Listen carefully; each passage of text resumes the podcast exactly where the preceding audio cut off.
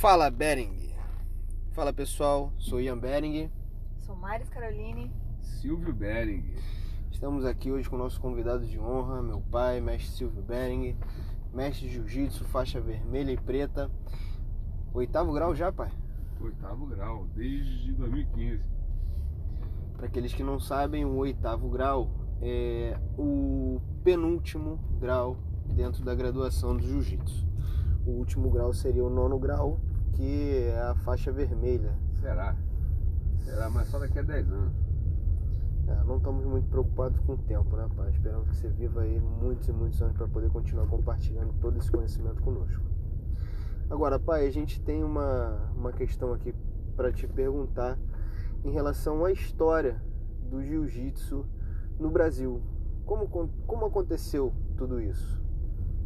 A conta, pô, a história do Brasil, vamos lá. É um negócio meio complicado para eu falar, né? assim, eu preciso estar um pouquinho mais aprofundado no estudo. Eu andei lendo aí bastante com alguns pesquisadores que hoje já dão essa, esse início do processo bem antes do Conde Conde chegar ao Brasil, através da Marinha Brasileira, já que era, na verdade, não era nem conhecido, o jiu-jitsu era, todos os, os, os, sistemas militares, existia suas ginásticas, ginástica sueca, ginástica é, alemã, ginástica, e a ginástica japonesa, né, praticada pela Marinha, que era o jiu-jitsu que eles faziam.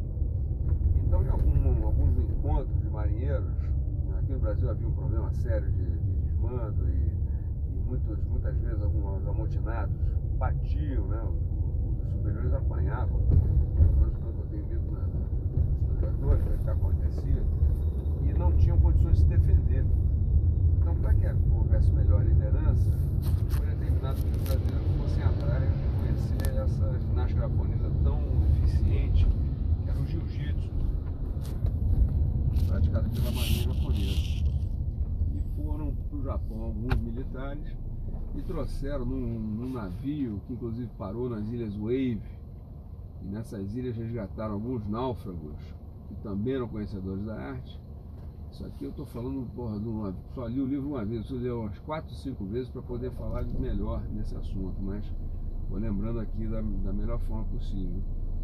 Então, alguns nomes, além desses, desses japoneses, os brasileiros que voltaram e se tornaram, é, dominaram a arte naquela época, não era tanta informação, não era tanta coisa quanto é hoje, não tinha nem uma pretensão de existir. É, disseminaram a arte para poucas pessoas, poucos afortunados. Onde como chegou em 1914. começou a dar suas aulas, formou outras pessoas, não só a família Grace, que foi oriunda dessa, dessa linhagem do diploma, como também outros praticantes que disseminaram arte pelo Brasil.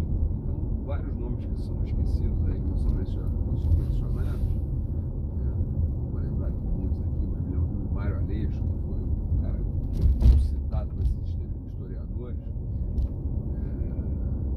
conseguiram várias outras, várias outras linhagens que não tiveram é, um resultado tão positivo, né, tão, importante, tão significativo como da família Grace.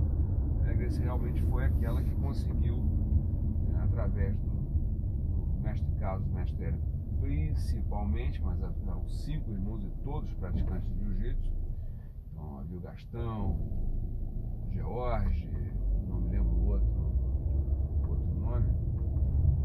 Ah, agora de cabeça não está vindo, não está me vindo o nome na cabeça aqui nesse momento. Mas todos eles eram praticantes. E entre eles houveram também entendimentos, por isso alguns nomes foram suprimidos da história, não foram tão citados, mas que são significativos. Eu me lembro do estudo de uma aluna minha, na época, comecinho da 2000, ela fez uma pesquisa para a faculdade e descobriu que o Ido lá no Rio Grande do Sul, nos primórdios, né, e tinha feito vários desafios. Ele foi realmente um dos, dos, dos pioneiros no Rio Grande do Sul do jiu-jitsu. Interessante. Então, depois desse resgate histórico aí da, da do início do jiu-jitsu no Brasil, agora a gente traz essa conversa para o outro tópico que é na atualidade. Queria que você contasse para a gente um pouco, por favor, é, a inserção atual do jiu-jitsu, as oportunidades através de novos projetos de lei que vem surgindo aí, que a gente viu esse último mês, é, e também a, a, a, o surgimento de diversas confederações e frentes para a divulgação do jiu-jitsu no Brasil, o aprofundamento dele. Cara, é um tema bem amplo, né? Porque falar de confederações, de federações de entidades esportivas é um negócio complicado, porque isso aí foi uma necessidade, foi, foi acontecendo por não pelas as primeiras entidades não suprirem as expectativas dos praticantes. Então, dentro das suas insatisfações, foram se criando outras entidades buscando, e na verdade acabou que todo mundo está fazendo a mesma coisa, né? Mas era, era buscar alternativas para fazer aquilo que não era feito. E, é, eu me lembro quando eu entrei na, na Federação do Rio, eu falei, falei o dia que a federação, que, que é a, a primeira federação, a original, fizer tudo aquilo que eu acredito que tem que ser feito, eu abro mão do, do, da nossa federação e passo a trabalhar com eles. Sempre foi minha, minha, minha visão foi essa. Mas continuam aí é, é, andando em paralelo. A federação, as federações normalmente elas estão mais ligadas ao jiu-jitsu desportivo, né? então por isso que acaba acontecendo essa quantidade de regras e ideologias e né, né não, não ideologia, mas um, ideias e mentalidades diferenciadas e acabam fazendo com que o jiu-jitsu fique um pouco mais é, difícil de entender. Você acha isso também? Eu acho que a liberdade que foi dada, né? Eu estava cobrando dos mestres agora, quando a gente estava conversando desde ontem, nós não podemos mais ficar assistindo as pessoas tomarem atitudes, tomarem a frente do esporte, para depois a gente reclame que não tem nada a ver que a gente acreditava que seria o certo. A gente tem que se posicionar aceitar o desafio de assumir a responsabilidade. Né? Não adianta a gente ficar deixando o negócio acontecer e depois reclamar que foi mal feito. É... Negócio de tanta regra assim, quer dizer, o cara acha que é melhor, pô, se fizer assim vai ficar melhor, se fizer assim vai ficar melhor. Isso aí é uma falta de liderança estabelecida. A liderança, se ela for estabelecida, todo mundo entender a liderança, a regra pronto, acabou. Todo mundo tem que aceitar aquela regra, a regra vai seguir aquela ali.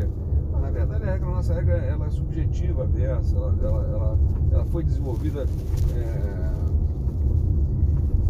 pela experiência ali, mas é, pelo erro e acerto, né? não, não, houve assim uma, uma, uma previsão, uma, uma projeção de consequências. Então a gente vai pelo erro e pelo acerto. Essa é a pior forma de aprender, é aprender pelo erro. É verdade. E até tem, por isso todo ano tem uma atualização na regra, uma diferençazinha, isso aí o pessoal vai vivenciando.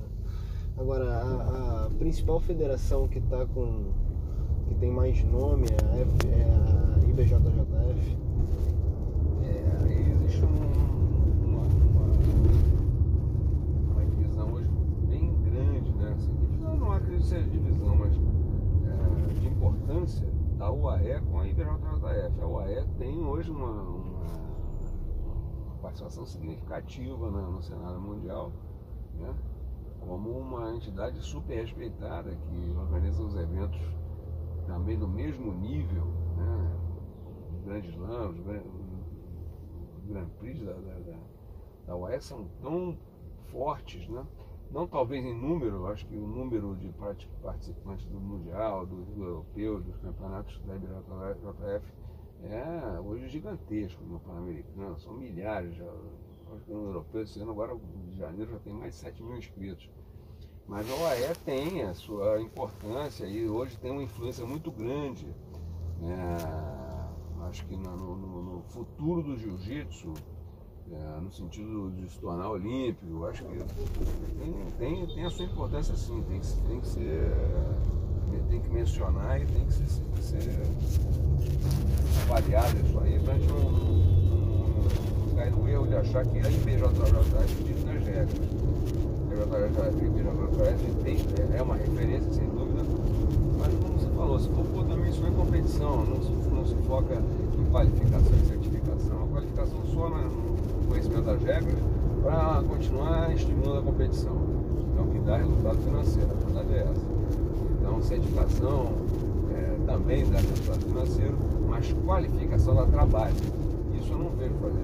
Vejo, vejo as, grandes, as grandes hoje, é, organizações, times, buscando, sim, a qualificar os seus professores para poder ser mais competitivo no mercado. É o que está acontecendo. Então, cursos acontecendo a partir de determinadas iniciativas esporádicas de algumas federações e das, das grandes corporações é, do jiu-jitsu.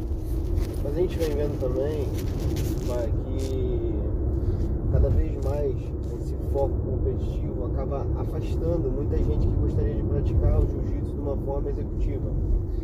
Inclusive, acredito que a Mati queria fazer uma pergunta em relação a isso. É, a gente teve a ampliação do jiu-jitsu aí no cenário de inserir ele no ambiente educacional na possibilidade de, de trazer o jiu-jitsu como um entendimento de uma filosofia e melhora na qualidade comportamental. É, recente, inclusive com, a, com o projeto de lei, né?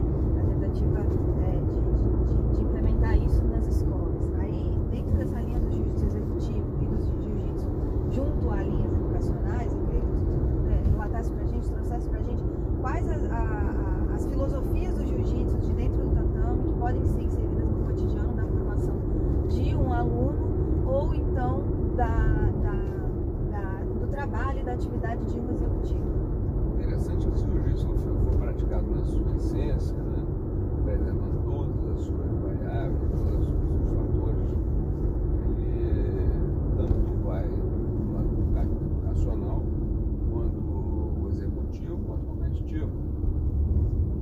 A gente pode, pode ir para qualquer vertente, não tem problema nenhum. Um cara formado na sua essência, ele pode seguir qualquer caminho, ele está preparado. É, acho que não- uma coisa não, não, si- não significa isolar uma coisa, né? e dar mais, mais, vis- mais, mais ênfase à parte educacional. Lógico, a parte educacional do jiu-jitsu, ela- se você faz isso numa determinada faixa etária, ela tem esse cunho mais educacional, pela disciplina, você dá um, um limite de atitude, limite disso, limite daquilo, ensina ao jovem, à criança, a entender limites, o que vai fazer com que ele se torne um cidadão entendendo regras e leis. né? Quando você está trabalhando jiu-jitsu através da defesa pessoal completa, também com a parte de luta no chão, luta no solo incluída, está dando aquele jiu-jitsu executivo, desde que seja feito da forma correta, que- que é o professor colocando a mão no aluno.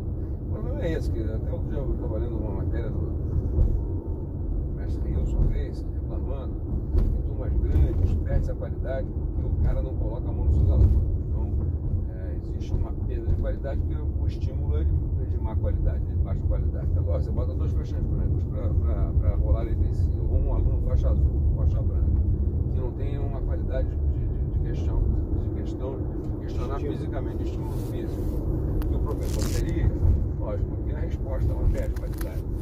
Então, ele não está errado nessa visão dele, não, mas você pode criar é, é, sistemas multiplicadores de qualidade. Mas de qualquer nosso, né? é, exatamente, mas de qualquer forma, o sistema progressivo pode dar certo de pegar cada aluno no início e botar a mão, eu botar a mão nos alunos fazendo, fazendo conseguir fazer o que eu fazia, consegue fazer comigo, você consegue fazer com ele. Enquanto não consegue fazer comigo, não vai fazer com você. Então no começo também teve que ser individualizado.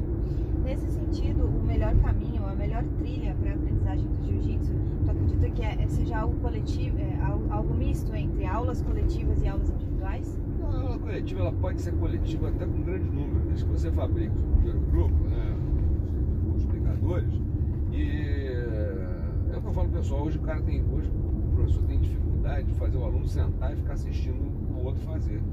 Isso é, é fundamental e a gente perde, per- você perde a qualidade quando quer que todo mundo faça o tempo, sempre tempo, ao, mesmo, ao mesmo tempo. Eu falo nos cursos de instrutores seguidamente, olha só, o aluno sentar e assistir o outro fazer, dá a ele a condição de avaliar o certo e errado de uma forma visual, de entender que o tempo do outro também tem que ser respeitado. Sentar da forma correta faz parte do- do- do- da disciplina.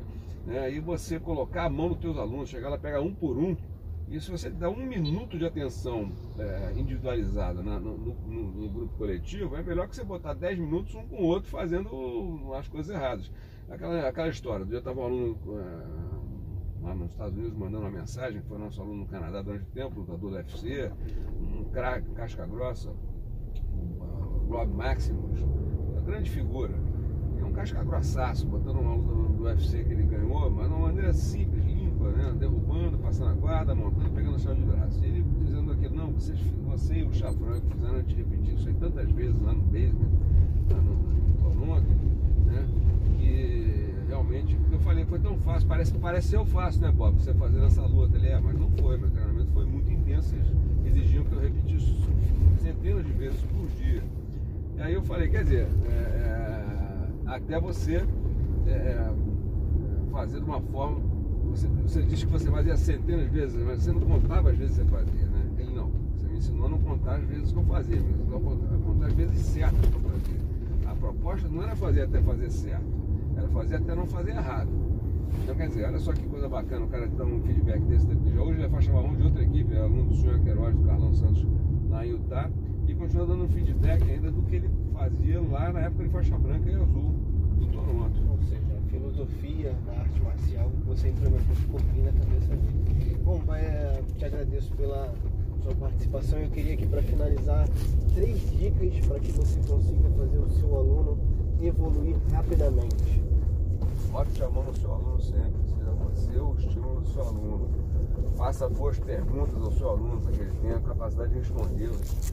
E você sempre conteste as suas próprias ideias, até que você não consiga mais contestá-las, então se tornando verdade.